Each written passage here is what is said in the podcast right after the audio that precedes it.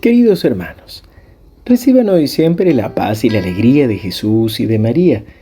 Hoy, jueves 23 de noviembre, la liturgia nos presenta el Evangelio de Lucas 19, del 41 al 44.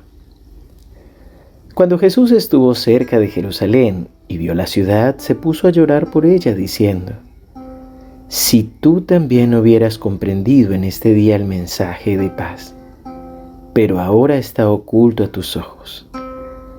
Vendrán días desastrosos para ti en que tus enemigos te cercarán con empalizadas, te sitiarán y te atacarán por todas partes. Te arrasarán junto con tus hijos que están dentro de ti y no dejarán en ti piedra sobre piedra, porque no has sabido reconocer el tiempo en que fuiste visitada por Dios. Palabra del Señor. Gloria a ti, Señor Jesús. En estas últimas semanas los evangelios vienen llamándonos la atención, vienen hablándonos no solo de convertirnos y de volver al Señor, sino de que también no conocemos ni el día ni la hora y que esta es una realidad humana.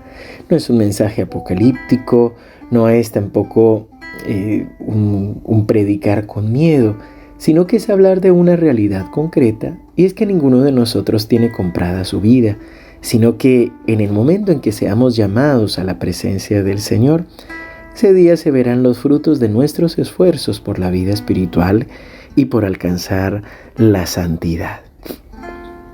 Esta es una hermosa imagen de lo que es el amor de Dios por cada uno de nosotros.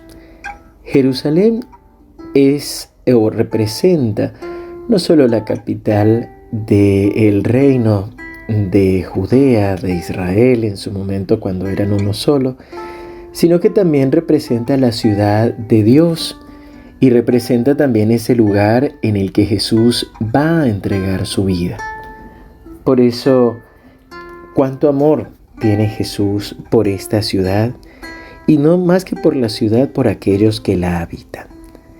Siempre que en el Apocalipsis o en el Nuevo Testamento se habla de Jerusalén, la imagen es la iglesia, es decir, cada uno de nosotros, esa iglesia celestial que somos el cuerpo de Cristo. Y por eso podemos imaginarnos a nosotros dentro de la ciudad, a Jesús, a nuestra Madre, a la Santísima Trinidad que miran hacia el mundo, que miran hacia toda la humanidad aquellos que todavía no han tenido la experiencia del amor de Dios. Y podemos ver a Jesús que se sienta.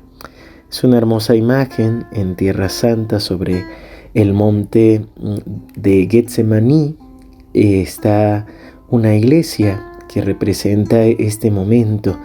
Se llama Dominus Flevit, que significa donde el Señor lloró podemos ver a Jesús en este monte contemplando las murallas y el templo de Jerusalén y Jesús llorando por ella.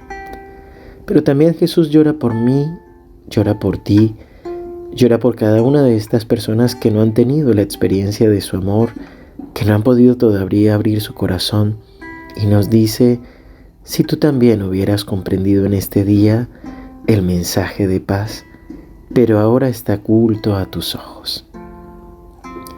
Cuán necesario es orar y orar y perseverar en la oración pidiéndole al Señor que abra nuestros ojos, que podamos realmente comprender la llamada que Él nos hace a vivir en la felicidad, a sanar nuestros corazones, realmente a crecer y avanzar en su presencia. Muchos de nuestros dolores y sufrimientos vienen porque no hemos sabido reconocer el paso de Dios en nuestra vida o no lo hemos descubierto. Sin embargo, el Señor tiene el poder para restaurarnos, para sanarnos y para liberarnos. Por eso hoy dejémonos alcanzar por la mirada del Señor, dejemos que Él con sus lágrimas lave nuestro pecado, lave nuestra terquedad, nuestro dolor, y pidámosle juntos. Padre bueno, Padre amado, hoy te alabamos, te bendecimos y te glorificamos y te damos gracias por tu gran amor. Te damos gracias Señor porque vives en nosotros y con nosotros. Gracias Señor porque cada día buscas nuevas maneras de llamar nuestra atención, de hablar a nuestro corazón, de mostrarnos tu amor y de decirnos, aquí estoy contigo, aquí estoy por ti.